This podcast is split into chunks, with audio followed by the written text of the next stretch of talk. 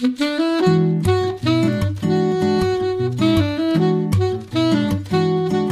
Liebe zur Musik, der Schmitz Hi-Fi Podcast.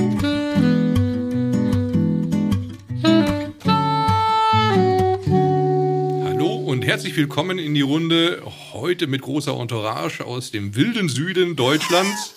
Hallo, hallo, hallo. Danke für den netten Empfang. Ja, das war richtig mit dem wilden Süden. Das war- Das, da bestehen wir nämlich drauf. Ich stelle mir gerade vor, heute Genau. zu viert im Podcast und zwar Dr. Roland Gauder von Gauder Akustik und sein Mistervertrieb Volker Specht ist dabei. Sehr schön. Aus Renningen. Vielen Dank, dass ihr den Weg hier hoch. Ja, wir haben ein Visum bekommen. habt. Ja, ja, ja. Die Preußen schießen scharf. Ja, ja, ja. Ja, das wussten wir, deswegen Ja. äh, umso schöner, Seid- dass wir heil hier angekommen sind. Seid ihr eigentlich Preußen hier? Oder? Ja, tatsächlich. Ja, echt? Ja, ja, richtige. Also Hier lernst du. Borussia Koblenz. Äh, Borussia Koblenz, genau, mit Pickelhaube und Co. Ja. Ja, sehr gut, sehr gut. sehr gut. Da fühlen wir uns ja zu Hause hier. Sehr schön. Ja, wir haben uns hier getroffen und wollen ein bisschen mehr über euch erfahren. Ähm, erzählt doch mal, wie ist es denn mit der Firma Gauda gegangen? Seit wann gibt es die?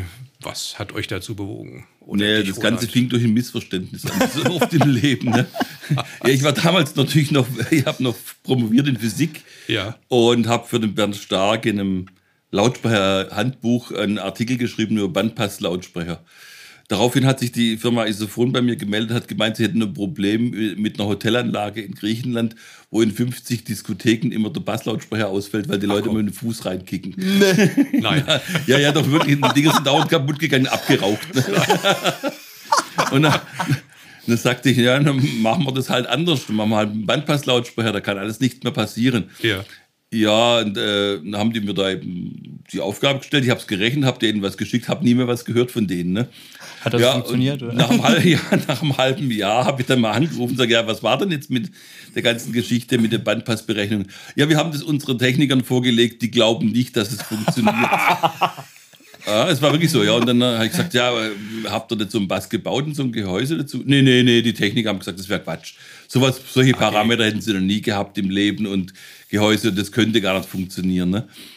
Aber irgendwann hat sich dann doch einer bei Isophon in Berlin hingesetzt, hat ein, ein Subwoofer-Gehäuse geschustert und so einen Bass gibt zusammengebaut und siehe da, es hat funktioniert. Und dann haben die alle 50 Diskotheken in, in Nee. Griechenland damit ausgerüstet. Die Dinger haben gespielt 20 Jahre lang, ohne dass auch nur ein einziger kaputt gegangen ist. Ist ja Sehr witzig. stark. Okay. Ja, und äh, ja, dann war ich kurz vor Ende der Promotion und hatte eigentlich schon meinen Job bei Mercedes-Benz. Ne? Und dann kam der Anruf aus Berlin, ob ich denn nicht Lust hätte, da so äh, im Lautsprecherbereich so ein bisschen zur Theorie und äh, überhaupt entwickeln. Cool. Naja, na gut. Eigentlich hatte ich damit schon geliebäugelt, weil, ja, Auto bauen, das können andere besser als ich, ne? Weil ich bin aus einer Musikerfamilie Ja. und mit Physikstudium muss man dann unbedingt Mercedes-Benz Autos bauen, ne? Äh, und dann habe ich gesagt, ja, okay, komm, ich probiere es einfach mal. Ja. Und dann bin ich 1989 zur Firma Isophon gerutscht. Hier. Äh, war aber in Stuttgart noch hier in meinem Büro und habe dann mein eigenes Labor gehabt und so weiter. Und dann 1997 habe ich mich dann auch hier in der Gegend von Stuttgart selbstständig gemacht. Isophon als Markenname weitergeführt, aber im Jahr 2012 war es dann so, dass wir keine Chassis mehr von Isophon bezogen haben, weil ich mir dann mittlerweile andere Chassis bauen habe lassen von anderen Herstellern, Ja. Ja, die besser okay. geeignet waren. Und so entstand dann eben im 1. Januar 2013 die Firma Gauder Akustik. Also witzig, jetzt ja. vor zehn Jahren fast schon. Und dann haben wir wirklich das draufgeschrieben, was schon 20 Jahre drin war, nämlich Gauder Akustik. Ja. Und so ist es dann mit Isophon zu Ende gegangen, äh, meine Karriere. Und dann habe ich eben mein, meine Lautsprecher weitergeführt, die ich da schon entwickelt hatte. Und so gibt es dann die Lautsprecher zum Teil mit dem Namen Isophon, zum Teil mit dem Namen Gauder Akustik. Und wie gesagt, das war vor zehn Jahren und jetzt seit zehn Jahren machen wir ganz konsequent Gauder Akustik nach allen physikalischen Kriterien, die nur möglich sind und keinerlei Zwangsjacken mehr irgendwas. Aber wann, wann bist du auf die Idee, also wir haben ja auch äh, zu dem Thema schon ein Video gedreht über die Capello-Serie mit dir. Ja. Wann, bist du, wann bist du auf die Idee überhaupt gekommen? Diese Besonderheit würde ich ja immer noch vor allen anderen Dingen erstmal nennen, sind deine Weichen. Ja, ja. Also wie kamst du generell auf die Idee, so steilflankige Weichen zu bauen? Also wann ist dir das aufgegangen? Naja, gut. Ähm, es hat sich natürlich im Laufe der Jahre einiges entwickelt. Ich habe schon Lautsprecher gebaut, bevor ich bei Isaphone angefangen habe. Mhm. Habe schon viel Theorie dazu gemacht gehabt. Und es war von vornherein klar, dass wenn ich ein Schallereignis über zwei verschiedene Chassis wiedergebe, die geometrisch falsch an, anders angeordnet sind Ja. und die auch geometrisch völlig anders aussehen, Ja. Mhm. dass das nicht gut sein kann für den Klangeindruck am Ohr, dass zweimal das gleiche Schallereignis zu verschiedenen Zeiten ankommt, Mhm. aus unterschiedlichen Richtungen. Da kommt das Ohr durcheinander und da war es natürlich klar, dass man versuchen sollte, ein Brickwall-System zu entwickeln, also der eine Lautsprecher hört genau dort auf, wo der andere anfängt Ja. und man hat überhaupt keinen Überlapp. Das wäre natürlich das Ideale. Und dann wäre es ganz klar, da hätte ich immer nur eine Information, eine Phasenlage, eine Amplitude, damit wäre das Ohr natürlich nicht überlastet, sondern wirklich sehr, sehr gut geeignet dafür, es zu analysieren. Analog natürlich nicht zu bauen. Ne? Analog geht das natürlich nicht. Rechtwinklige Fleisch. Ja, mit einer Spule kriege ich 6 dB Tiefpass und mit dem Kondensator 6 dB Hochpass. Das ist ja nichts, ne? das ist ja nichts Ja. an Dämpfung. Und deswegen war es von vornherein klar bei mir, ich muss irgendeine Möglichkeit finden, eine physikalische Möglichkeit, auf analogem Wege möglichst steilflankige Filter zu bauen. Also keine 6 dB oder 12, sondern mindestens 24 dB pro Oktave. Besser natürlich noch 48 oder 50 oder 60 dB pro Oktave zu machen, dass der Überlapp sehr gering ist.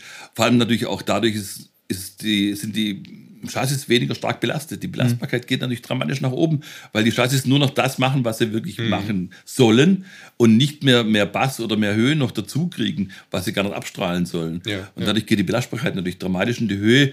Die dynamische Kompression wird geringer, also die Dinger, die gehen dann halt richtig ab, weil sie einfach nicht dauernd geheizt werden. Ja. Äh, und viele Vorteile so weiter. Also, aber am wichtigsten natürlich da ganz klar die Phasenlage, die Information über die Räumlichkeit in der Musik, über die Attacke in der Musik. Die Impulse werden nicht verschmiert, sondern die kommen ganz trocken, ganz hart an. Wenn der auf die Snare geht, da fliege ich mit samt Stuhl nach hinten. Ne? Und genauso muss es ja auch sein. Ne? Ja, Deswegen, dies, diese Sache war von vornherein klar und da habe ich eben sehr, sehr viele Jahre meines Lebens dazu verbracht, eben so eine Sache auszuhacken, wie ich jetzt habe, mit 60 dB pro Oktav Steilheit. Das ist schon krass, ja. Das sind wir auch die einzigen auf der Welt, die das haben. Jetzt, ich, ich- Volker, weißt, weißt du noch? Ich wüsste niemanden.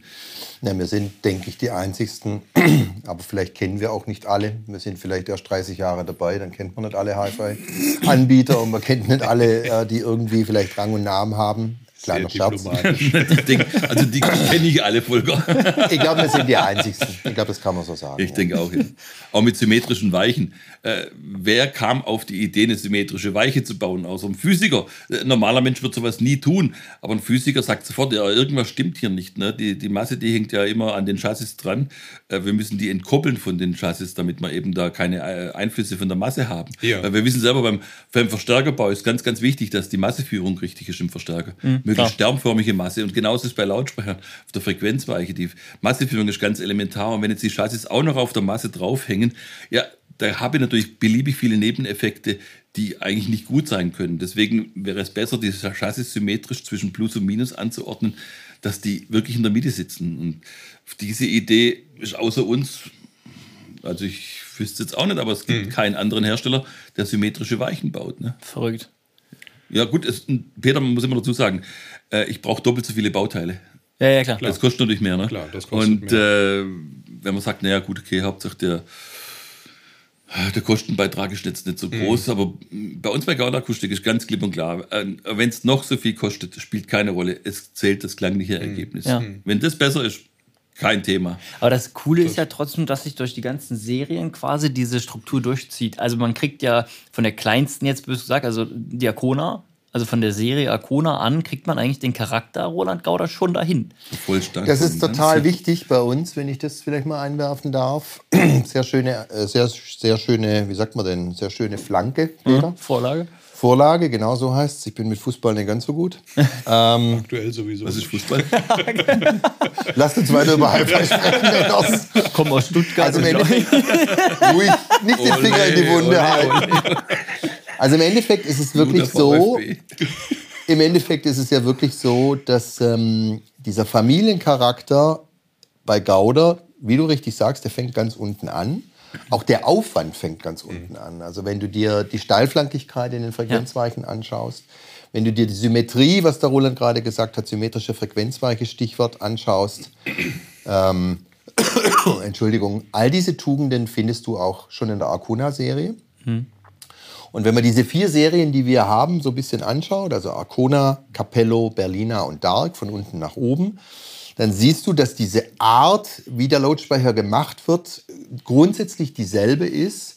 Der Hauptunterschied siehst du, wenn du es von außen betrachtest, was, ja, was ja, genau, was die normale Blickweise ist, die dieser Endkonsument nachher sieht, dass immer mehr Aufwand beim Gehäuse getrieben wird und dass, das, äh, dass man immer näher dem Gehäuse kommen will, was im Prinzip klanglich überhaupt nicht mehr in Erscheinung tritt, sondern dass du nur die Frequenzweichenschaltung hast und natürlich die Güte der Bauteile, die nimmt schon auch ein bisschen zu. Ja, klar. Aber das Entscheidende ist schon, dass diese Grundkonstruktion immer auch die Maxime der Physik hat. Das heißt, bei uns gibt es keine, keine, keine Abstimmung in dem Sinn und keine Philosophie, sondern es gibt immer die Maxime, so nah wie möglich, es passt sehr schön, hier hängt gerade ein Bild von einem Konzertsaal an der Wand, ähm, dass, man dem, dass man dem Ideal der Live-Aufführung und wie es denn original dann in so einem Konzertsaal, in so einer Konzertatmosphäre klingt, dass man dem so nah wie möglich kommt. Okay. Also das war tatsächlich auch eine so der Fragen, die ich mir mal überlegt habe.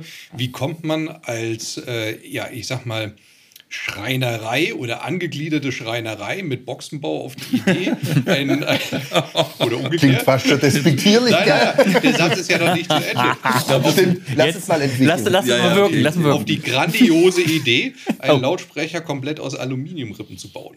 Ja klar, mein, also das, äh, als normaler Mensch kommt man da jetzt nicht unbedingt drauf, aber äh, die Frage war ja schon äh, zweiteilig. Erstmal, wie kommt man drauf, Rippengehäuse Genau. zu bauen? Da sind wir bei Berliner. Ja, mein, also soll, sollen wir die Wahrheit erzählen? Unbedingt. Ja, unbedingt. Unbedingt. Mein Nachbar Das hat das mal gemacht. Also äh, das war vor, vor ein paar Jahren, saßen wir beim Mittagessen zusammen, was wir relativ häufig machen bei uns in der Firma. Und die Lackiererin von mir, die hat, mal, hat mich gefragt, du Roland, was ist denn eigentlich Kybernetik? Ja. Und ich sage, äh, Kybernetik ist die Wissenschaft, weil ihr, ihre Tochter wollte das studieren.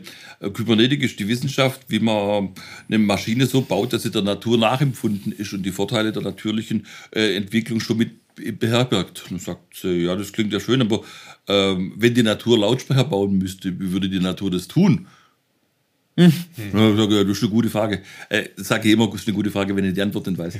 äh, und dann habe ich gesagt, naja, na, wahrscheinlich so wie der menschliche Körper, so ein Brustkorb da mit Rippen da, wo ein Volumen eingeschlossen wird, dann hinten dran die Wirbelsäule als die, sta die statische Komponente für die Steifheit und so weiter. Ja. Also so würde man wohl, würde die Natur an wohl Lautsprecher bauen, eben wie unseren Körper. Körper, unseren Brustkorb, unsere Lungen etc. Da hat sie mich gesagt, ja Roland, warum machen wir das dann nicht? Okay. Das ist, die, das ist die entscheidende Frage, ja. Warum machen wir das nicht? Ja. Und dann haben wir es angefangen. Natürlich zunächst mal aus Holzrippen, weil die kann man innen und außen fräsen. Die Form ist also durch diese Rippenstruktur sehr, sehr geschickt zu wählen. Ich kann die Fräse außen und innen machen lassen, was sie will. Die fräst das jahrelang gleich. Ne? Und dann haben wir die Berliner RC7 auf die Füße gestellt, ein Rippengehäuse.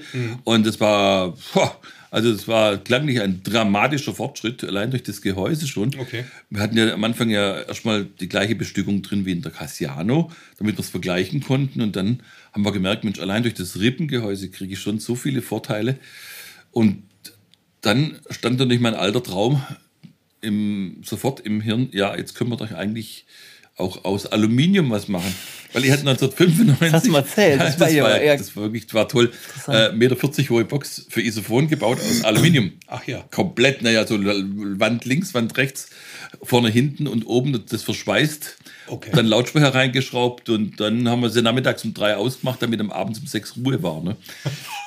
Die hat, die, die, hat wirklich ewig nachgeschwungen und hat geklungen wie eine Glocke. Ja. oh, das war, es war wirklich, es war grausam. Haben wir Unterbodenschutz reingeschmiert, so das, was, was Lautsprecherentwickler so im Was Allgemeinen Bitumen tun. und so ja, Zeug, ja. Bitumen und so Zeugs, ne?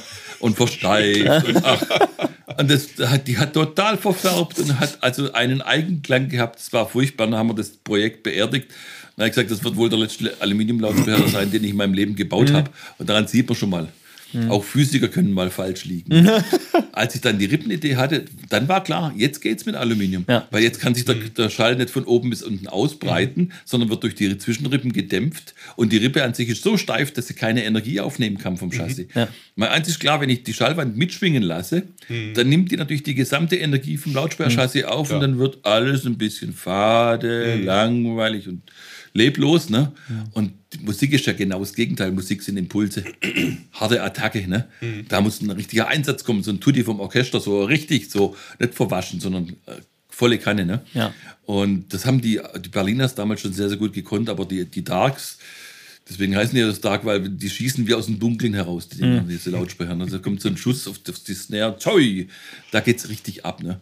Ich finde halt witzig, dass, dass eben diese, also wenn ich sage Klangcharakteristik, ne, dass, dass es, also der Weg dahin, okay, Gehäusestabilität ist ein Thema von klein nach groß und der, der Aufbau ist eigentlich ähnlich, wenn ich die Weichen an, ansehe, Qualität der Komponenten, klar, Kredenzien, aber das finde ich so, so spannend, dass es immer darin mündet bei euch und das macht mir so am meisten Spaß an den Lautsprechern eigentlich. Du kannst sacklaut hören und, und es fliegen dir oben, ne? Also ich finde, es gibt viele Lautsprecher, wenn du dann irgendwie so im Muße bist, also hörst laut Musik oder willst ein bisschen lauter machen, dann fängt es oben an zu nerven, Mhm, bis dann- du unten den genau. Bass hast, den du suchst. Genau. Das liegt aber an den Frequenzbereichen, weil die Steilflankigkeit dafür sorgt, dass der Hochtöner sehr Entspannt. geringe Ver Verzerrungen nur Ja, macht. ja. Ja. klar, wenn er große Auslenkungen Ja. machen muss, dann verzerrt er auch schnell. Und dann wird es lästig. Verzerrungen sind das, was das Ohr hasst. Wenn aber ein, ein Schallereignis, eine Amplitude voll ohne Verzerrungen kommt, dann kann das auch richtig laut sein. Dann macht einem das gar nichts aus. Das Schlimme ist nur Verzerrungen. Schau mal, so ein kleines Kofferradio, zum Beispiel mit 1,5 Watt. Dreh das mal drei Viertel auf. Ja, ja. Da sagst du, um Gottes Willen macht das Ding leiser. Ne? Aber eine gute Hi-Fi-Anlage mit 1000 Watt macht überhaupt nichts aus. Wenn die verzerrungsfrei kommt, dann macht es tierisch Spaß. Klar, das Aluminiumgehäuse macht noch mal ein bisschen was oben drauf, weil es eben keine Schalldurchlässigkeit hat im Tieftonbereich, was ein Holzgehäuse ja hat. Stimmt. Ja. Das heißt, du wirst dadurch natürlich noch mal zusätzlich Präzision gewinnen im Grundtonbereich, im Tieftonbereich, im Bassbereich. Dass du dieses, was der Roland vorher gesagt hast, dass du diese, dieses aus dem Nichts, dieses, dieses Schlackenlose, diese Impulsfähigkeit, die wird noch mal gesteigert. Aber der Hauptgrund, äh, das muss ich nicht wiederholen, was der Roland gerade gesagt hat, äh, mit der Lautstärke, dass es nicht nervt, der liegt natürlich an der feinen Separation äh, der einzelnen Treiber untereinander durch die, durch die Frequenzweiche. Und ja, bei Dark, das sieht man ja auch sehr schön, wenn man diese Familien von unten nach oben nochmal betrachtet, da hast du dann halt wirklich jedes Register gezogen. Und wie immer natürlich in der Technik kosten diese letzten paar Prozent, die sind natürlich aufwendig und kosten Geld. Klar. Ja. Ja, Na gut, aber das ist ja nicht nur bei euch so, das ist ja überall. Ne? Ja, genau. Wie ich sagte, in der Technik, ganz ja, genau. Sehr schön.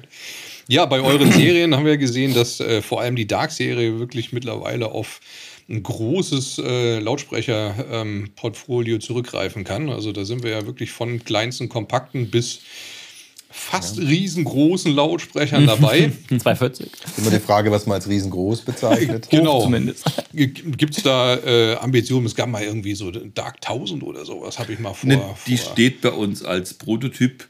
Ja. Äh, da muss man aber dazu sagen, das ist was völlig Neues. Und äh, das hat noch ein paar andere Gründe, dass wir die noch nicht bringen. Okay. Ähm, die liegen nicht, jetzt nicht unbedingt in unserer Hand, sondern das wird auch noch kommen, aber die Dark 1000 wird irgendwann von uns präsentiert Okay. werden. Wird Stark. was ganz Neues sein vom Ja. Lautsprecherbereich. Am, am Augenblick ist es natürlich so, dass wir uns ja auch ein bisschen darauf konzentrieren, dass man noch die Capello-Serie jetzt äh, in den Markt einführt. Das ist jetzt für uns eigentlich das ganz, ganz Wichtige, weil Cassiano Vescova gab es jetzt 16 Jahre lang, Wahnsinn, wenn man ne? das überlegt. Das ist eigentlich viel zu lange. Das war dann Isophon. Das hat Das fing als Isophon Isophon an, ne? Ja, ja. ja. Die Cassiano, wenn ich das ganz kurz einwerfen darf, Roland, die Cassiano war auch so ein ja, wirklich wichtiger, darf ich sagen, geschichtsträchtiger Lautsprecher, weil das war dem Roland, ich war damals noch nicht mit an Bord, das war dem Roland sein Weg aus Isophon heraus zu Gauda-Akustik. Das heißt, die ersten Cassianos wurden noch als Isophon produziert und waren natürlich auch mit Isophon beschriftet. Hatten die damals AMT auch wie die erste Akone? Nein, nein, wir, hatten, wir haben immer bei den Cassiano und Vescova haben wir immer Keramik und Diamant drin gehabt Okay. von Anfang an. Die AMTs, die haben wir nur in der Arcona drin gehabt. Ja, ja. Und äh, lag natürlich auch daran, dass wir mit den Arconas auch ein bisschen preisbewusstere Lautsprecher machen wollten. Ja. Letztlich ist es natürlich so, ich hatte das mit dem Redakteur erst vor einem halben Jahr, der hatte zu mir gesagt, sagt der Roland, du wolltest eigentlich in deiner Jugend immer Lautsprecher bauen, die sich jeder leisten kann. Ne? Und äh, sage ich, das war nur die eine Seite der Medaille. Die andere Seite war die, ich wollte so gut Musik hören wie nur möglich. Und äh, mit den Arconas haben wir es aber schon geschafft. Ich finde die Arcona eine fantastische Serie. Super, auf jeden Fall. Die unglaublich viel Musikfreude Ja. und Spaß erleben Ja. lässt. Und wir haben natürlich irgendwann gemerkt, der AMT ist halt wie alle AMTs, die Dinger bündeln halt, haben sehr viel Direktschall, haben wenig Rundumstrahlverhalten, also alles, was wir nicht wollen eigentlich. Und wir haben dann eben, es hat wirklich drei Jahre gedauert, mit der Firma Aguton zusammen einen Hochtöner zu entwickeln, einen Keramikhochtöner für die Arconas, äh, den wir da einsetzen konnten. Und jetzt haben wir es nochmal geschafft, ähm, mit unserer anderen Hochtoner-Zulieferfirma eine Softdome-Kalette zu bauen, die noch weniger verzerrt, noch geringere Eigenmasse hat, also die noch besser auflöst und die auch in der Arcona drin spielt. Und das fand ich jetzt ein, ein Riesensprung, weil der Volker sagte natürlich zu mir, Roland, die Arconas gibt es jetzt erst seit kurzem mit Keramikhochtöner, jetzt kommst du schon wieder mit was Neuem. Ja, wobei, wobei ja, kurz, wir ja. sind ja selber eigentlich beeindruckt gewesen. Es waren dann doch auch wieder schon drei Jahre. Drei Jahre waren es. Genau, ja. so kurz ist relativ. So, ja, ja, also man, relativ man hat es ein bisschen vergessen, auch wegen Corona. Ja, ja, genau. Und was, was für uns natürlich immer wichtig war, entschuldige bitte kurz, Roland, wenn ich das einwerfen darf.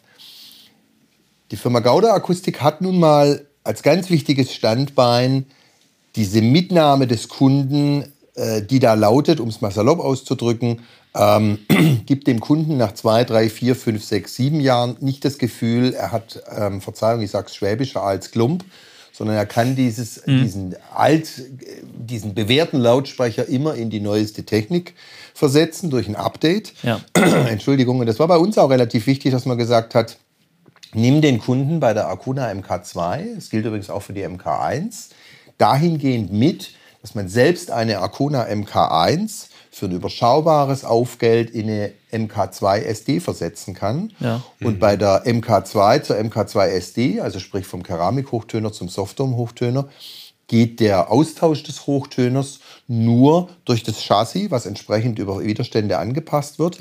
Wir haben also uns den Softdome-Hochtöner nicht nur technisch so bauen lassen, wie der Roland das wollte, von den Parametern und von den Eigenschaften, sondern auch von der Empfindlichkeit und allen weiteren Daten, die wichtig sind, dass es austauschbar ist an der Frequenzweiche, dass der Kunde, das passiert ja leider Gottes hin und wieder, der jetzt vielleicht vor drei oder vier Monaten eine Ja. Arcuna 100 MK2 mit Keramikhochtöner gekauft hat und jetzt wieder zum Fachhandel kommt und jetzt sieht, Mensch, es gibt einen anderen Hochtöner, dass man dem nicht sagen muss, jetzt wahrscheinlich Pech gehabt. So Edge Muss ich Badge, grad ne? nicht über- übersetzen, das versteht er auch hier in Koblenz, was das bedeutet.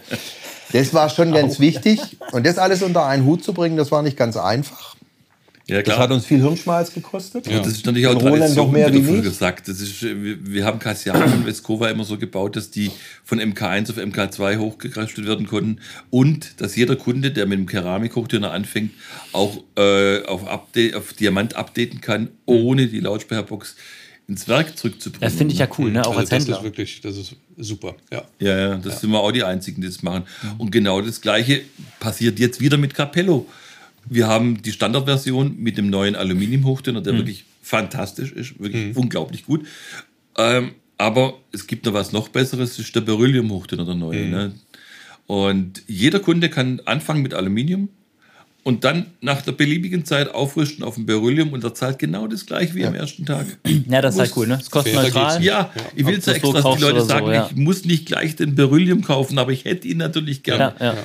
Und dann wird, kommt gar nichts zustande. Nee, da, man kann anfangen ganz normal standardmäßig mit Aluminium und dann hochrüsten auf den Beryllium bei den Capellos. Und das haben wir bei den Darks, bei den Berlinas immer Mhm. schon gehabt. Und ich finde, das ist für mich als Kunde wäre das ein ganz, ganz wichtiges Kriterium, den Lautsprecher zu kaufen, weil dann habe ich wirklich das Gefühl, die Jungs, die wissen, was sie tun. Genau.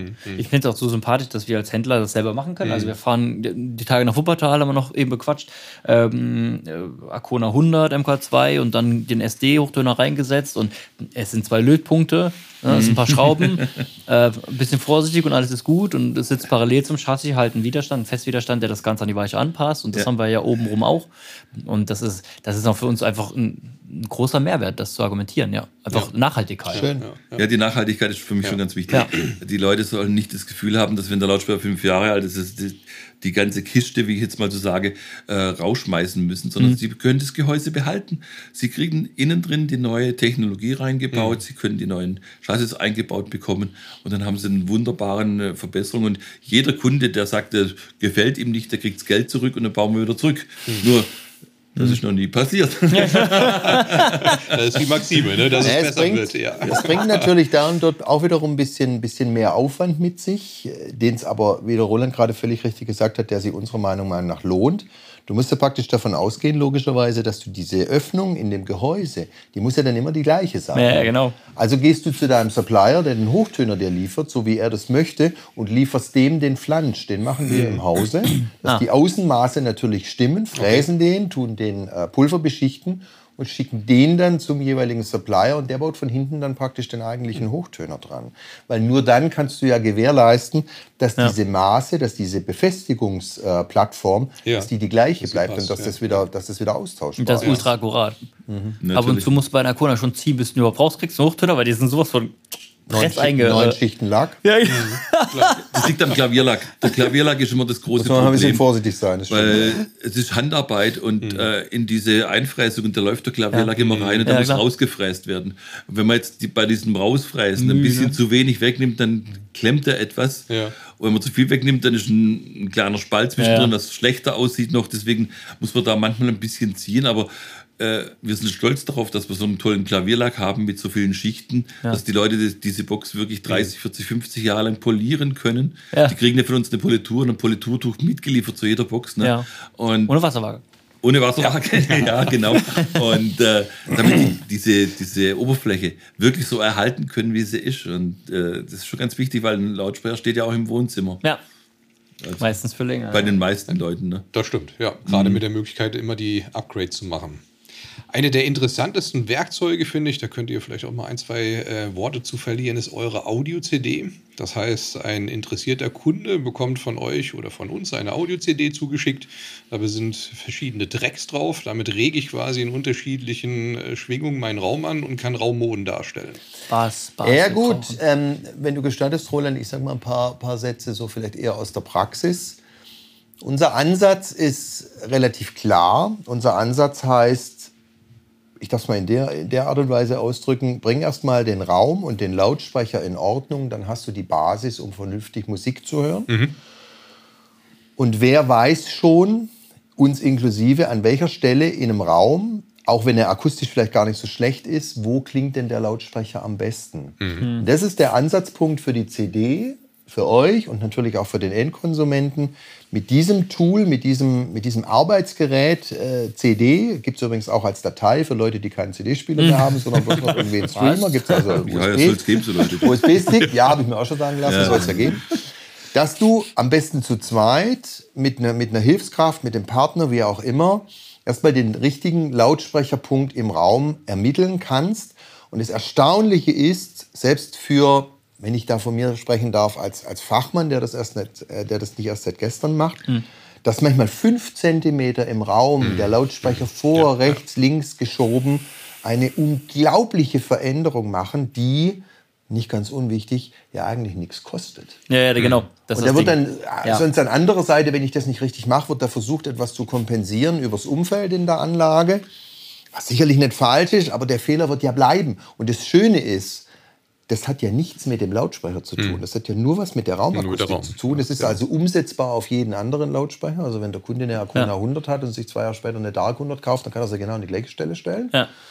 Und ähm, es hat auch nichts, äh, es ist nicht zwingend, ist auch für den Kunden nicht ganz unwichtig, wenn er sich jetzt mit dem, mit dem, äh, mit dem Gedanken trägt, einen neuen Lautsprecher zu kaufen. Er muss nicht diesen neuen Lautsprecher zu sich nach Hause tragen, er kann das auch mit seinem alten Lautsprecher ja, machen. genau. Vor der Ja. Bestellung. Wenn ihr dann die Weiche quasi Naja, anpassen können. Das ist ja dann die Königsdisziplin, wir, wir haben jetzt verschiedene Sachen, mit denen wir mit diese CD äh, arbeitet. Also zunächst mal, was der Volker gerade geschildert hat, war das Finden des optimalen Aufstellungspunktes des Lautsprechers im Raum. Das ist ein Punkt. Das genau. war eins. Dann das nächste, was wir jetzt gerade hier angesprochen hat von dir, ist äh, das, die Dröhnfrequenz des Raums zu Ja. finden. Weil jeder Raum hat natürlich aufgrund der Wellenlängen, die wir im Allgemeinen im Audiobereich haben, also 34 Hertz sind zum Beispiel 10 Meter, da haben wir irgendwelche Resonanzen im Wohnraum und die verhindern eine gute Basswiedergabe, weil es einfach anfängt zu dröhnen. Und dann sagen die einen Leute, dann kaufe ich einen kleinen Regallautsprecher, ja, kann man machen, aber dann hat man gar keinen Bass, was natürlich auch blöd ist. Ne?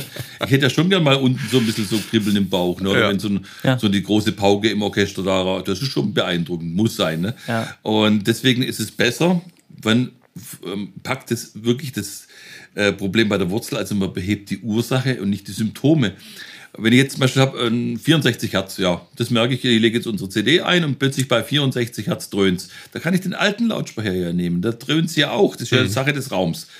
Dann rufe ich beim Herrn Specht oder beim Herrn Gauder oder beim Mitarbeiter von äh, Gauder Akustik an und sage, ich habe gerade eben eine Bestellung gemacht oder mache mit dem Händler zusammen. Äh, ich brauche einen Spezialfilter mit 64 Hertz mhm. oder Track 17 dröhnt bei mir zum Beispiel, sowas. Ne? Ja, und dann ruft ihr mich an und dann bestellt ihr das und dann kriegt dieser Lautsprecher, also eine Kapelle oder eine Berliner oder eine Dark, bekommt einen Filter eingebaut, das genau diese 64 Hertz rausfiltert und damit das Dröhnen wegnimmt. Und sogar so, wir machen wir das, dass wir hinten das Filter mit der Steckbrücke aktivieren und deaktivieren können. Das heißt, der Kunde kann sofort testen. Hm. Er zieht die Steckbrücke hm. raus und dröhnt. Hm. Dann schiebt er sie rein und dann muss der Aha-Effekt kommen. Ja. Und das mache ich, ich mache das jetzt seit 15 Jahren. Ich habe noch keine einzige Reklamation bekommen, wo die Leute gesagt Genial. haben, das, das ja. tut nicht, sondern ich kriege das wirklich hin und ich wüsste auch keine andere Firma, Volker, auf der Welt, die das bietet. Welche Firma Nein, ich glaube vor allen Dingen auch das Entscheidende ist, dass du ja wirklich ganz, ganz, ganz schmalbandig nur diese Frequenz rausfilterst. Ja. Ja, ja, das ist ja. nicht ganz unentscheidender Punkt, weil diese, diese Raummoden sind extrem schmalbandig. Ah, paar Hertz. Mhm. Das bedeutet, 64 Hertz ist so eine typische Dröhnfrequenz, die aus, der, aus dem äh, Höhenbreiten-Längenverhältnis von einem normalen Wohnraum, den wir hier in Europa oft haben, herausrührt. Aber du hast es bei 68 Hertz zum Beispiel, hast du es kaum mhm. noch. Mhm. Und da hilft dir natürlich auch ein normaler Equalizer, selbst mhm. wenn er parametrisch ist mit einer großen Güte, der natürlich elektrisch wieder auch noch was anderes verändert, ja. das hilft doch sowieso nichts. Und wie der Roland richtig gesagt hast, du packst dieses Übel wirklich an der Wurzel, filterst diese Frequenz raus, aber keine andere. Mhm. Dir geht mhm. keine Information verloren. So, ne? ja, klar, genau. unsere Lautstärke haben eine Pegelung. Wenn du jetzt eine Capello anschaust, zum Beispiel Capello 80, Capello 100, hast du eine komplette Pegelung vom Tieftonbereich. Da ist das Dröhnen schon auch weg, beziehungsweise leiser. Ja, genau. Aber alles andere eben auch. Ja, genau, spielt mhm. alles leiser. So, und wenn du die Tools jetzt zum Beispiel nimmst, mal bei einer Capello, ähm, Anti-Dröhnfilter, äh, Basspegelung und dann zusätzlich noch äh, die Möglichkeit, über Bass-Extension zu arbeiten, mhm. dann kannst du dir ziemlich sicher sein, also weit über 95 Prozent, dass du diesen Lautsprecher zum Klingen bringst in dem Raum XYZ. Und das ist für uns ein ganz wichtiger Punkt, dass wir sagen, der Lautsprecher soll eben letztendlich beim Endkonsumenten an seinem Wunschplatz so gut wie möglich klingen. Mhm. Weil fast jeder ja, Kunde ja, sagt ja. am Telefon, die landen ja fast alle bei mir, äh, wenn die Endkonsumenten anrufen und sich fürs Produkt interessieren, im zweiten oder dritten Satz fällt immer der gleiche Satz. Zitat, ach, wissen Sie, Herr Specht, ich habe keinen guten Raum. Hm. Ich sage dann immer, ja, wer hat ihn denn? Hm. Ja, ja, genau. Man muss aber nicht dazu sagen, äh, die Leute kriegen das meistens alleine gar nicht hin. Es ist dann doch zu kompliziert für die Leute, die, äh, Bass-Extension, Basspegelung und Dröhnfilter äh, rauszufinden, einzustellen. Ja und dafür brauchen wir eben nur die Händler. Ja, ja. Ne, Peter, das ist ja, natürlich. So. ganz klipp und klar. Ohne euch könnten wir das nie leisten. Hm. Ich kann nicht jeden Tag nach Hamburg oder Berlin oder Düsseldorf fahren, um hm. das einzustellen, hm. sondern da brauchen wir unsere Fachhändler, hm. die da eben hingehen mit der, mit der Base-Extension-Kiste und das blaue oder das grüne Modul rausziehen, hm. die die Dröhnfrequenz rausfinden. Auch natürlich die, das Rausfinden des optimalen Lautsprecherortes, das geht über das sogenannte Reziprozitätstheorem. Ich vertausche die Quelle und, so, die die, und den Empfänger. Der klassische Subwoofer-Trick. Ne? Ja, der klassische, ja, ob, egal hm, wie ja, du das ja. nennst, aber in der Physik macht, äh, hm. macht man sowas relativ häufig, dass man zwei Sachen vertauscht und dann muss das gleiche Ergebnis rauskommen. Mhm. Und deswegen, der Kunde hat meistens kein acht Meter langes Kabel und kann die Box dann nicht auf, den, äh, auf das Sofa draufstellen. ne? Und genau das muss man aber machen. Ja. Und dann äh, eben mit dem Kunden zusammen Abschreiten des Raumes. Vor allem ist eins so, wenn man dann mit dem Kunden mal durch den Raum durchläuft, während diese Frequenzen da laufen, da hat der Kunde plötzlich ein total tolles Gefühl über die Akustik seines Raumes. Ja. Mhm. Plötzlich mhm. wissen die Leute, wie ihr Raum klingt, mhm. wie der akustisch arbeitet und dass es Stellen gibt, wo überhaupt kein Bass ist ja. und dann läuft ein Meter weiter und dann bringt mhm. das Bass hier um. Ja. Und das ist sehr, sehr erstaunlich für viele Leute und das hat viele Leute eben dazu bewogen, auch mal drüber nachzudenken, ob die Raumakustik nicht doch vielleicht etwas zu äh, stiefmütterlich behandelt mhm. worden ist. Natürlich ist die Ganz klar. Also Gut, aber Vorteil. unterm Strich ist es ein Wohnzimmer. In der Regel, ne, da ja. wo die Lautsprecher hinkommen. Und das, ich sag dir eins, gibt's noch wenn mein Wohnzimmer so hallig wäre wie 90 Prozent des von meinen Kunden, würde ich jeden Abend durchdrehen. Das ist ich, richtig. Ich war vor einem halben Jahr zum Beispiel mal ein Kunde, der bei uns im, im Ort wohnt, äh, hat zu mir gesagt, ja, er hat jetzt eine RC7 gekauft beim hm. Händler und hat aber kein Glück. Es dröhnt nur und es klingt nicht und so weiter. Er hat gesagt, ich komme bei Ihnen vorbei, ist ja bloß zwei Minuten von uns weg. Ja, und es war klar, das war eine Hallbude. Da war kein Teppich drin, da war keine Tapete drin, da war kein Vorhang drin, kein Bücherregal, Die kein akustische Hölle. nichts. Akustische Hölle. Ja. Und dann hatten dort zwei Kinder, die, die da rumgesprungen sind.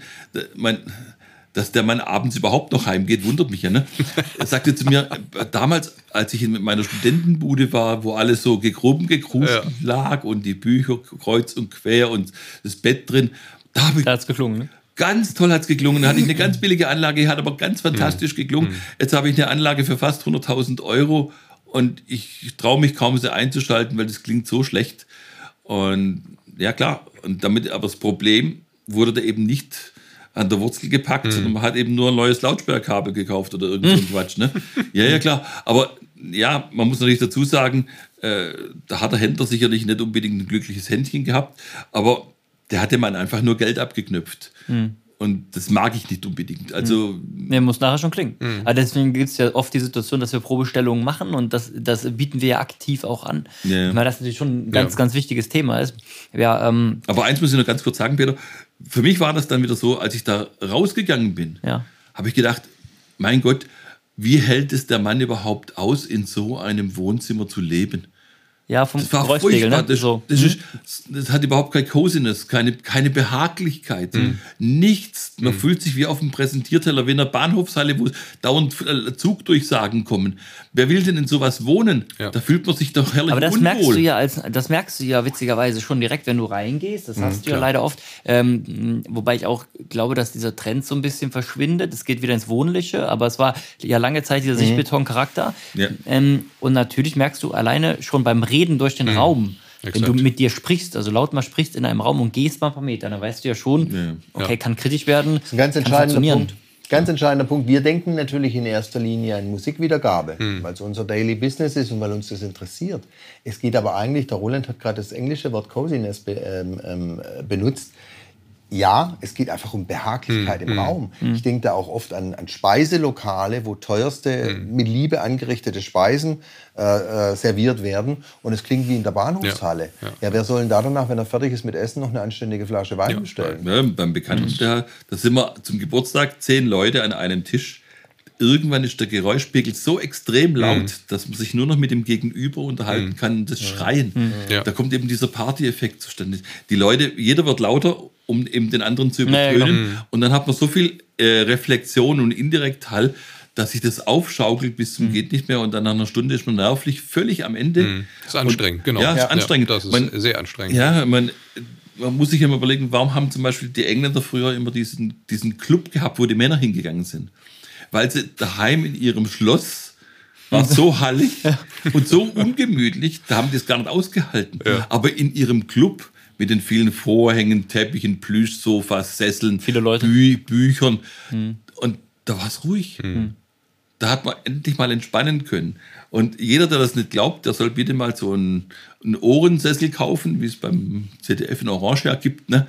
Also ein Ding kostet ungefähr 700, 800 Euro. Aber das lohnt sich einmal da reinzusitzen für 10 Sekunden.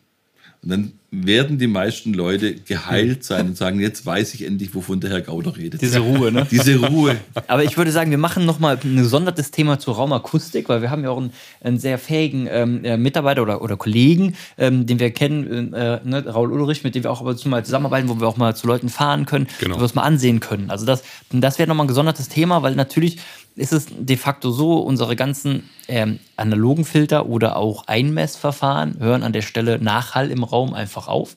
Da machen wir nicht mehr viel, da müssen wir irgendwie anders ran. Ähm, da kann der Lautsprecherhersteller jetzt wenig für. Das muss man ja, muss man ja mal. Danke. Das muss man einfach mal so, so setzen lassen. Ja, ich habe da ein Video gemacht, äh, digitale Raumkorrektur in Ja. Anführungszeichen, weil die gibt es natürlich nicht.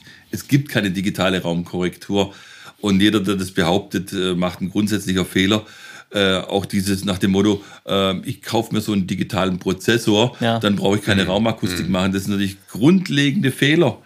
Ich muss die ganze Musik durch dieses Gerät durchschleusen, dann wird Ja, genau. irgendwas damit gerechnet. Ja. Hinterher kommt keine Dynamik mehr raus, die Musik ist völlig verunstaltet. Hatten wir erst gestern ein, ein, ein E-Mail von einem Kunden aus Berlin, der ein Studio hat und der hat gesagt, mit diesen ganzen Prozessoren, da macht er die Musik tot. Die ist tot hinterher. Ja, das haben wir schon ein paar Mal jetzt erlebt. Ja, und wenn man das akustisch richtig macht, dann lebt die ganze Geschichte. Ne? Und da könnte er viel besser abmischen, hat er mal geschrieben damit. Ne? Ja, genau. Und deswegen diese digitalen Raumprozessoren oder digitalen Soundprozessoren, die machen alles nur keine Raumkorrektur. Natürlich habe ich immer noch die Reflexion und den Nachhall, auch wenn ich so ein Gerät habe. Es Genau, klingt, es klingt halt irgendwie anders, nur genau, dann wird ja. die ganze Dynamik und rausgefiltert und wird gejittert und sonstige Sachen. Ne? Deswegen, man sollte immer dran denken, alles, was ich in der analogen Welt mache, das bleibt in der analogen Welt so, dass ich das als musikalisch empfinde. Wenn ich aber einen digitalen Prozessor dazwischen schalte, muss ich arg, arg damit aufpassen, was das Ding richtig, äh, äh, was es veranstaltet. Ne? Und dass nicht die äh, ganze, der ganze Klang und die Musik auf der Strecke bleibt. Dann lasst uns mal zu analogen Tuning, äh, bei analogen Tuning bleiben, weil ihr macht ja seit ein paar Monaten ganz, ähm, ganz äh, groß auch in Kabeln. Also wir machen sehr, sehr viel Kabel mit euch momentan unter dem Label Clearwater. Und äh, ich finde, äh, für ein äh, quasi ja, ist ein Debüt für mich, für mich zumindest, was ihr jetzt da so bringt, ist das ein wahnsinnig cooles Kabel.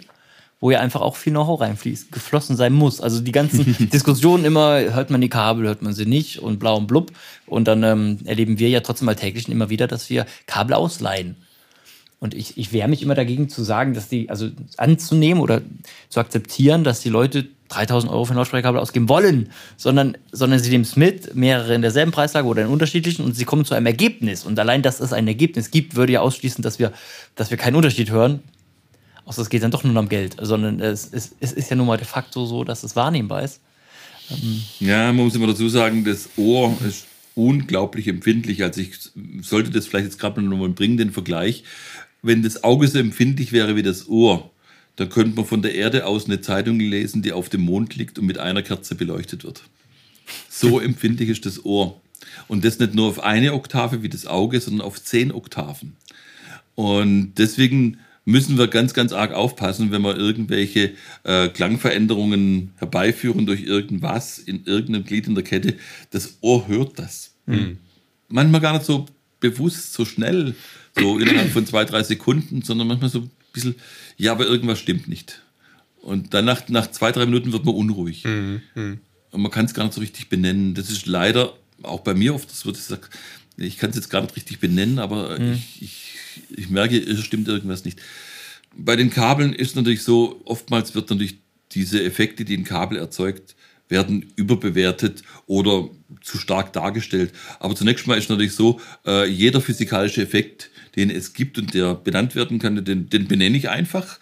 Und ob die Leute dann das als besonders wichtig oder eklatant ansehen, das ist eine andere Frage. Nur eins ist klar im Hi-Fi, wenn ich mal eine gute Anlage gehört habe, dann wieder Abstriche davon zu machen, das geht nicht. Der Schritt zurück ist schwer. Das Das, ist ist vorbei. zurück ist, Das ist ist im. Hi-Fi Ja. unmöglich. Ja. Also man, wenn man mal einen Porsche gefahren hat, dann Ich wollte gerade sagen, das ist nicht nur im Hi-Fi unmöglich. aber ja, aber dann würde ich mich noch eher anfreunden können, dann, wenn ich dann ein anderes Auto fahre. Aber, Frage der Blickweise. aber beim Hi-Fi ist es nur wirklich so, ich kenne niemanden, der mal eine gute Anlage gehabt hat, Mhm. der dann zurückschraubt hat und gesagt hat, ach, ja, das reicht mir. Mhm. Nee, nee, nee, nee, das in, ganz innen drin ist, da sitzt der Stachel ganz tief und Mhm. dann, man will das wieder haben.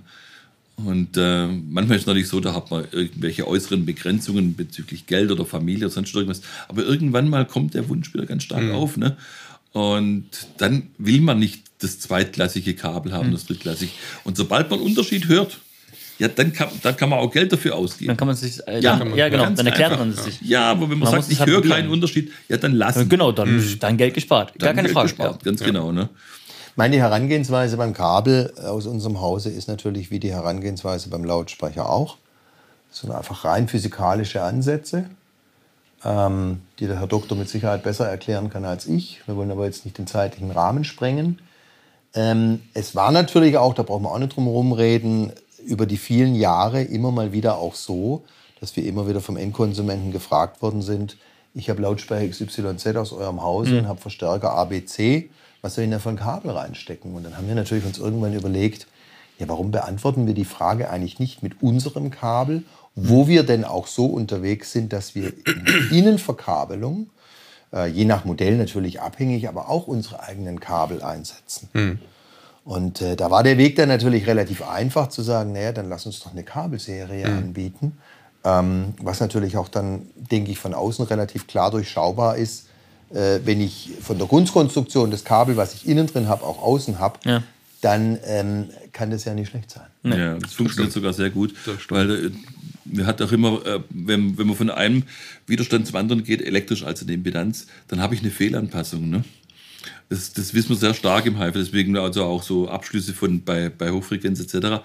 Und wenn wir jetzt davon ausgehen, dass das Kabel innen drin eine gewisse Zeitkonstante hat, dann sollte das Kabel außerhalb die gleiche Zeitkonstante haben. Zeitkonstante kann man beim Kabel ausrechnen äh, als die Induktivität geteilt durch den ohmschen Widerstand. Und äh, ich habe da ja ein Video drüber gemacht. Und das ist ganz, ganz wichtig, wenn man sich das mal vergegenwärtigt. Die Zeitkonstante sollte natürlich möglichst klein sein, weil Zeitkonstante Impuls, bedeutet, ja. ich integriere den Impuls und mache damit aus dem Impuls ein Integral eben. Und je größer das Integral wird, desto größer ist die Fläche drunter und desto verschmierter ist der Impuls. Ich will natürlich eine niedrige Zeitkonstante haben, damit ich hohe Auflösung fahren kann. klar. Wenn jetzt also die Zeitkonstante schon zu hoch ist, ja, dann habe ich schon ein großes Problem. Dann kann ich keine Impulse mehr wiedergeben. Ganz abgesehen davon, dass ein hochinduktives Ka- Kabel äh, natürlich dann andere Effekte hat als ein hochkapazitives und eben schon mal bremst oben. Die ähm, hochinduktives äh, sch- schneidet mir einfach die Höhen ab, Klar, ja. ganz klipp und klar und so weiter. Und dieses L durch R, Induktivität geteilt durch ohmschen Widerstand, das, ist, das führt zu verschiedenen äh, Schlussfolgerungen. Zum Beispiel der ohmsche Widerstand, wenn der null wäre, also wenn ich das ein ganz, ganz dickes Kabel hätte, Hm. dann wäre die Zeitkonstant sehr hoch. Weil der ohmsche Widerstand ja unten Genau. im Nenner steht. Ne? Ich darf also gar nicht ein zu dickes Kabel nehmen.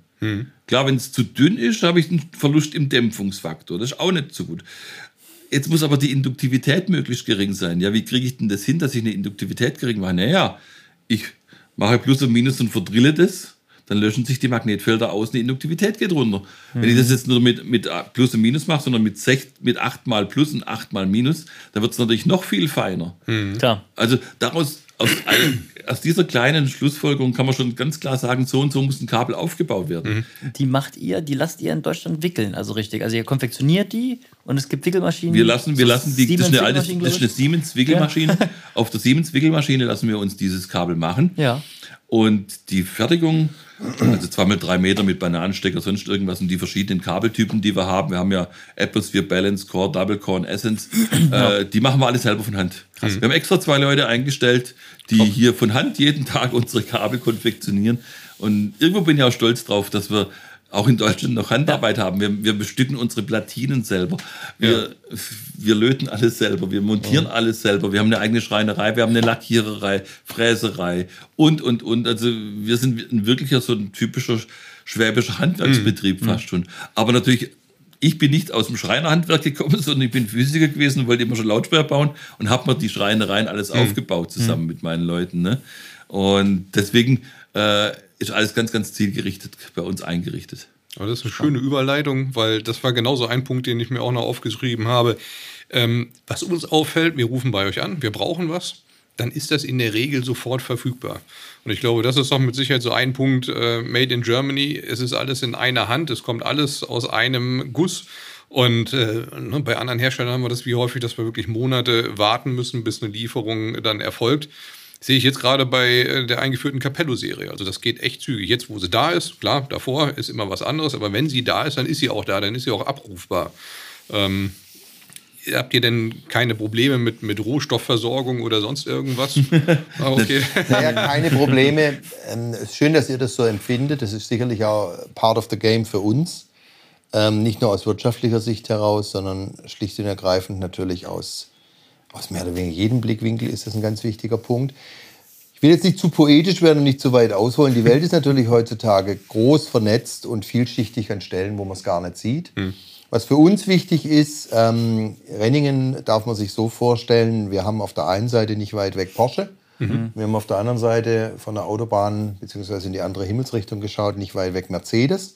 Und das bringt, und Bosch ist da auch noch, so eine ganz unbedeutende Firma. Ja, Ganz gehört. klein. Und das bringt, diese drei großen Firmen bringen natürlich einen unglaublich, äh, einen großen Schatz an Zulieferbetrieben, Ja. Ja. die eine große Fertigungsqualität, die eine große, die großes Know-how haben. Und für uns war es und ist es schon immer wichtig gewesen, nicht auf den letzten Heller zu schauen. Ja, wir sind, ein, wir sind kein karitatives Unternehmen, wir sind ein Wirtschaftsunternehmen. Mhm. Aber wir haben immer schon drauf geschaut, denn in der heutigen Zeit ist es wichtiger denn je. Das, was du irgendwo so nah wie möglich herstellen kannst, mhm. nimm es maximal aus 10 bis 15 ja. Kilometern und das, was du im Haus machen kannst, mach es möglichst im Hause. Mhm. Und das fällt uns im Moment gerade natürlich positiv auf die Füße, weil ich glaube, jeder, der so ein bisschen ab und zu mal eine Zeitung anschaut mhm. oder eine Tagesschau sieht oder irgendeine Radiomeldung bekommt, was in der Welt so abgeht, ist es natürlich von großem Vorteil, ja. wenn du nicht auf Supplier, die mhm. aus Asien, Übersee, egal wo auch immer sind. Ähm, und das ermöglicht im Prinzip diese relativ kurzfristigen Dinge, obwohl wir, ja besonders bei den großen äh, Dingen, Berliner und Dark, eine große Individualisierung haben. Mhm das heißt, jeder Lautsprecher entsteht da wirklich nach einer, nach einer individuellen Vorgabe, ja. so wie es der Kunde haben will. Und trotzdem sind diese Wartezeiten, es wurde ja hier gesagt, danke fürs Kompliment, erstaunlich klein. Hm. Mhm. Leute, sollen wir zum Song kommen? Ja, es ist so kurzweilig, ne? Ja. Ich habe ein bisschen die Zeit verloren. Ich weiß nicht, wie, wie lange schon fortgeschritten ist, aber du hast recht, gefühlt könnten wir zum Ende und dementsprechend äh, unsere Tradition, unserem, genau, Tradition Song, walten. Ja, komm. Ich würde sagen, die Gäste lassen wir da den Vorrang. Fangt ruhig mal an. Volker, fang du an, komm. Weisheit, Weisheit vor, vor, was soll ich jetzt also, sagen? Ja. Gut, Alles, also, was ich jetzt sage, ja, ist, okay, falsch. ist, falsch. Ja, also letzte, letzte Woche oder vor drei Tagen ist Christine McVie gestorben. Und Musikerin, die ich sehr bewundert habe, schon in den 60ern. Damals hieß sie noch Christine Perfect. Die ist wirklich so. Und, Toller Name. Wie hat auch äh, ihre Eltern waren schon Musiker und äh, die war damals, ich weiß es noch, 1966 in der Bravo stand drin, Christine Perfect, das neue große Multitalent aus, aus äh, Großbritannien. Damals haben wir alle noch Bravo gelesen. Und äh, weil das die einzige Musikzeitschrift war. Ja. Und äh, wer ist denn Christine Perfect? Ne? Und die hat bei Chicken Shack gespielt ja. am Anfang, bevor sie zu Fleetwood Mac gegangen mhm. ist und bevor sie den John McVie, den Bassisten von Fleetwood Mac, geheiratet hat. Da war die bei Chicken Shack. Und äh, die war jetzt nicht gerade unbedingt die hübscheste, aber das war damals auch in den 60er Jahren eine Frau in der Band dabei dabei war, ja. selten. Mhm, mh. Das war wirklich selten. Ne? Und äh, da ist dem einem schon aufgefallen und die hat auch Lieder geschrieben, und zum Beispiel das, das I Rather Go Blind von Chicken Shack, sollte man sich mal anhören, hat sie selber gesungen. Aber der größte Hit eigentlich von Chicken Shack war damals 1970 Poor Boy.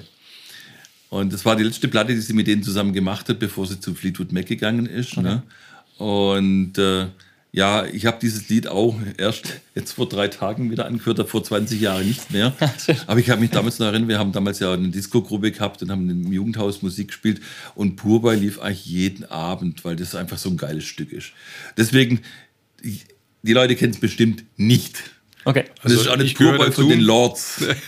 nein, nein, nein, das ist Purboy von Chicken Shack mit Christine Perfect an der Orgel und hört euch mal Purboy an. Kommt in die Show Notes, ja, dann können wir genau. das lesen. Dann, ja, genau, auf jeden Fall. Volker. Ja, ähm, um dem Roland da irgendwie in Anführungsstrichen nachzueifern, was für uns immer sehr, sehr wichtig ist, wenn wir Musikvorführungen machen, dass wir den Leuten so ein bisschen näher bringen, so nach dem Motto, achtet mal auf die Texte.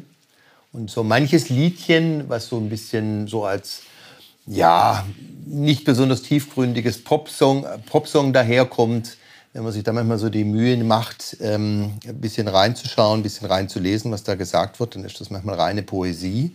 Der Song, um den es bei mir geht, das ist jetzt kein Popsong im, im, im klassischen Sinn, und zwar, ich meine das Stück The Stranger von Billy Joel. Geil. Geil. Ähm, ihr wisst, worum es geht. Bei Roland weiß ich es. Bei, bei euch weiß ich es nicht, bei euch beiden, ob ihr wisst, worum es geht. The Stranger ist in meiner Beziehung, hat, der, hat dieser, dieser Song einen unglaublich wichtigen äh, Hintergrund.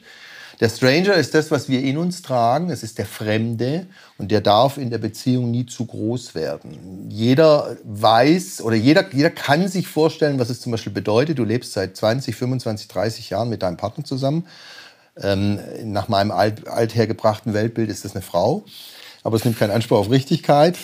ähm, funktioniert wahrscheinlich andersrum auch. Und auf einmal entwickelt dieser Mensch ein Gesicht und hat irgendwelche Wesenszüge, die, du, die, dich, die dir völlig äh, vor, die Birne hauen und du denkst, wer ist denn das eigentlich? Und das passiert immer genau in dem Moment, wenn der andere einen großen Stranger in sich selber aufgebaut hat, den er, den er dem anderen nicht zeigt. Also die Message ist, deswegen sage ich, in meiner Beziehung ist das wichtig, weil in meiner Beziehung soll es keinen Stranger geben. Teile so viel wie möglich, 99,9 Prozent mit dem, was dich bewegt was dich ausmacht, wovon du träumst, wovor du Angst hast und so weiter mit deinem Partner und es wird dir deutlich besser gehen. Mhm. Und dieser Song Der Stranger, äh, achtet mal drauf, beziehungsweise lest auch wirklich mal den Text. Es ist unglaublich sinnvoll, es ist unglaublich weise, es ist unglaublich poetisch. Und ich muss da aufpassen, dass ich kein, kein, kein Pipi in die Augen kriege, wenn ich über diesen Song rede. Weil Then I came home to a woman that I could not recognize. When I pressed her for a reason, she, she refused to even answer. It, was, was then I was the, the felt the stranger it hit me right between the eyes. Exakt, genau. It was then I felt the stranger Mein me Gott, right Leute. Ich, ich, glaube, wir beenden das Ganze hier. Ohne Song. Genau, wir hören auf mit Song. Vielen Dank für deine schönen Also, ähm, in Bielefeld hat man vor drei Wochen eine Show und da habe ich Samstagabends von sechs bis um halb acht eine Show gemacht, äh, wo ich, äh, die hatte ich getauft, wie hieß das? Pop, Pop Poesie und Rock'n'Roll. Ja. Äh, da habe ich eben Lieder von den Kings gespielt und übersetzt, wo keiner wusste, um was es da eigentlich überhaupt geht und mhm. wie poetisch und wie tiefgründig mhm. diese Lieder sind. Unfassbar gute Lieder und das habe ich eineinhalb Stunden lang den Leuten vorgetragen. Ja, hinterher haben die alle gesagt, sie, haben, sie sehen die Kings mit völlig neuen Augen. Mhm. Ne? Und das sollte man immer wieder mal tun. Ich halte mich ganz kurz. Puh, bitte. Ganz kurz. Ich habe äh, dabei habe ich Moby äh, mit dem Song Heroes, das ist bei Deutsche Grammophon erschienen. Und äh, habe ich die Tage einfach gehört. Sehr, super sehr, zart, sehr fängt super zärtlich an, eine Frauenstimme direkt am Anfang. Ähm, wenn wenn man es High Fidel ausdrückt, dann ist es so, dass wir dass sie, dass sie super plastisch in der Mitte agiert, also es ist super äh, rausgeschält und äh, ein leichter, ist, ist es ist jetzt klanglich gesehen das Ding, dass du merkst, dass so ein leichter Schimmer drauf ist und es ist halt, gibt jetzt Speaker und Anlagen, ne? Und da merkst du so ein, so ein, ja, so ein S, ne? So dieses, dieses Schimmerische von, von Digitalton, mehr oder weniger. Und ähm, das hat mir sehr, sehr gut gefallen. Mhm. Ich die Tage mit dem Kunden gehört. Toller Song, ja. Den kenne ich tatsächlich. ja, ich habe es mir einfach gemacht. Ich habe einen Song ohne Text. Also heute, heute mal was äh, Elektro und zwar von Felix Lavand. Miss Teardrop ist auf, der, auf dem Album Dark Days Exit. Ähm, wenn man das Album aufmacht, es hat ähm, ein, ja, ein bisschen unheimliches Cover. Da ist so ein, so ein äh, Totenschädel drauf, der tanzt. Vielleicht ne, der eine oder andere würde wegliegen, aber es ist ein geiles Album. Vor allem hochwertig aufgenommen oder produziert und sehr gute Kanaltrennung. Also das ja. ist was, was man auf einer Dark oder sowas richtig auf maximalen Anschlag fahren kann. äh, das kommt richtig gut. Also von daher jetzt mal von mir ein Elektro-Titel ohne tiefgründige Lyrics. Vollgabe. Da bleibt zum Ende noch zu sagen, Leute, vielen Dank, dass ihr da wart. Ja. Hat tierisch Spaß gemacht. Unheimlich viele Informationen gesammelt heute. Vielen Dank. Freut uns auch. Ne? Ich will nochmal darauf hinweisen, äh, Roland, du und ich, wir haben vorhin das Video noch gemacht zu äh, der Capello-Serie, der aktuellen, der neuen Capello-Serie. Also alles zu sehen auf dem YouTube-Channel. Genau wie seit letzter Woche auch mit Konradin Ampf von T&A. Genau. Äh, wir haben jetzt diesen Podcast, der ja wöchentlich entsteht, ähm, auch auf YouTube oben. Also als Videopodcast könnt ihr euch den jetzt nicht nur anhören, sondern eben auch ansehen. Ja, und ja. dann bleibt eigentlich und Zur Not kommt ihr live vorbei und könnt äh, die ganzen Sachen einfach hier in Koblenz begutachten. Wer Sinn der Sache, genau. Ja. Leute, viel Spaß beim Musik hören und genau. äh, ciao, ciao. Und euch ja. eine gute Heimfahrt. Tschüss. Dankeschön. Tschüss. Ciao. Macht's gut.